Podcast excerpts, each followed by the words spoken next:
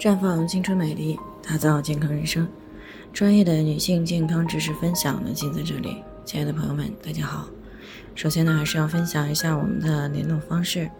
大家可以在我们最常用的聊天软件当中搜索 “PK 四零零零六零六五六八”，关注以后呢，回复自测进行健康自测，可以更有针对性的了解自己的健康状况。接下来呢，开始我们今天的健康话题：谈脂色变。想要老得慢，有些脂肪必须吃。昨天呢，我们谈到了碳水化合物对于女性的重要性。那有些听众朋友呢，就过来咨询：既然碳水化合物不能太少，那减肥的时候呢，不吃脂肪总是没有问题吧？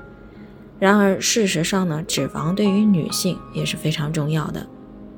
那女性朋友呢，天生爱美。既希望自己能够青春永驻，又希望呢有一个完美的身材，所以呢有不少女性朋友呢视脂肪如猛虎，只因为脂肪热量高，容易发胖。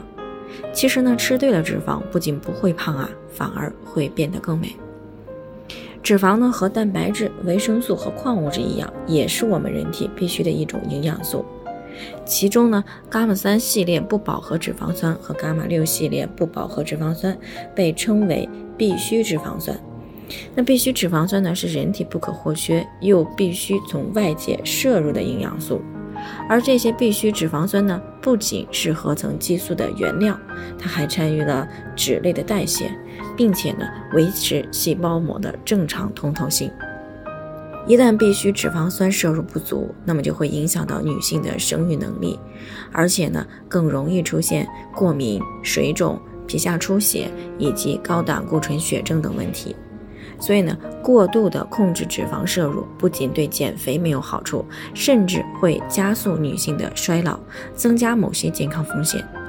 而且呢，我们还要明确一个概念：吃脂肪不等于长脂肪啊，低脂也不等于减肥。许多人呢，一提到减肥呢，就把脂肪当成头号敌人。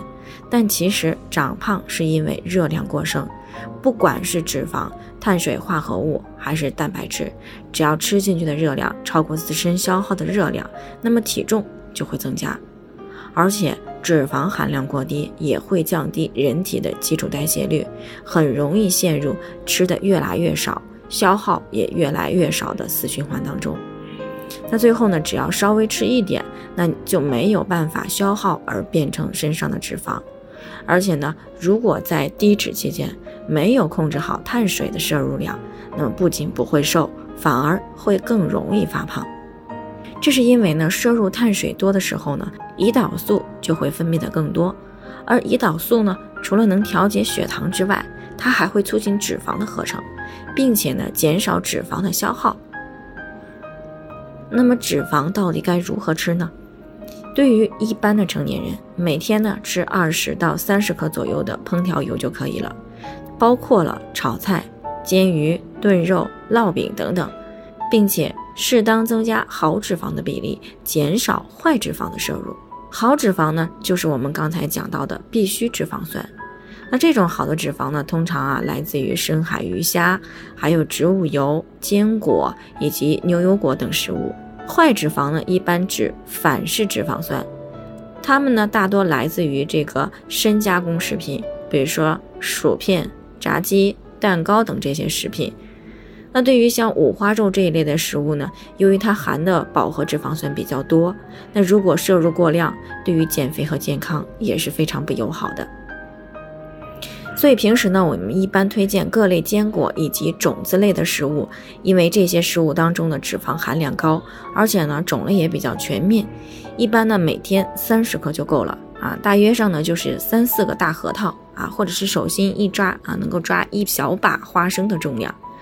那当然了，经济条件允许的呢，可以试着每周吃两次的三文鱼啊，那么就能够补充身体所需要的好脂肪了。那总而言之呢，为了健康，也为了顺利的减肥，必须脂肪酸还是一定要吃的。好了，以上就是我们今天的健康分享。那鉴于每个人的体质呢有所不同，那我们会根据您的情况呢做出专业的评估，并且给出个性化的指导意见。最后呢，还是希望大家都能够健康美丽常相伴。我们明天再见。